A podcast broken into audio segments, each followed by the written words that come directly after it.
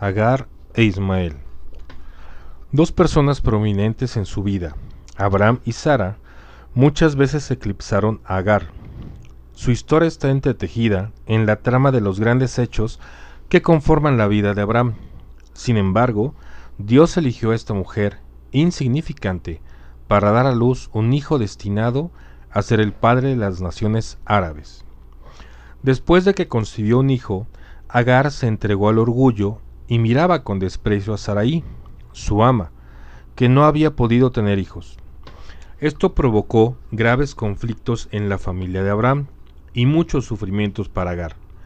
El dolor y la separación que sufrió debido a su bebé y su mala actitud pudieron haber puesto bastante tensión en la relación madre e hijo desde el principio.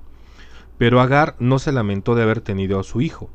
Lo recibió y aceptó con gozo a pesar de las complicadas y emocionalmente cargadas circunstancias que rodearon su nacimiento. Agar y su hijo Ismael tenían mucho en común. Ambos fueron rechazados por la familia de Abraham.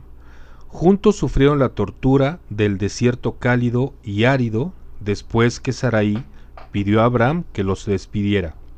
Ambos llegaron a ser personas marginadas, sin nombre, desechadas por quienes alguna vez las habían apreciado. Bajo tales circunstancias debe de haber sido difícil mantener una autoevaluación positiva. Sin embargo, esta madre y su hijo perseveraron a través de estas pruebas porque tenían fe en Dios, quien se les apareció en el desierto, sabían que eran de gran valor ante los ojos de Dios y reconstruyeron su identidad basados en sus promesas. Hasta hoy su historia se usa para ilustrar cuán profundamente se interesa Dios en los rechazados y los desechados.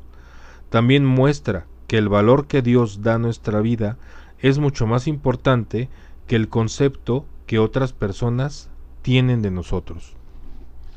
Fortalezas y logros. Agar estuvo dispuesta a regresar humildemente a Sarai, aun cuando la habían maltratado con dureza. Agar estuvo junto a su hijo, a pesar de ser él la fuente de muchas de sus angustias. Debilidades y errores. Cuando Agar concibió, miró a Sarai con desprecio, lo que provocó los grandes conflictos que sucedieron. Agar abandonó momentáneamente a su hijo a la sombra de un arbusto en el momento de mayor necesidad. Lecciones para nuestra vida. La relación de amor de una madre con su hijo es un don precioso de Dios. Dios se preocupa mucho por los maltratados y rechazados.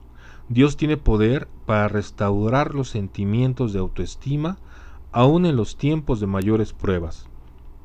Versículos clave.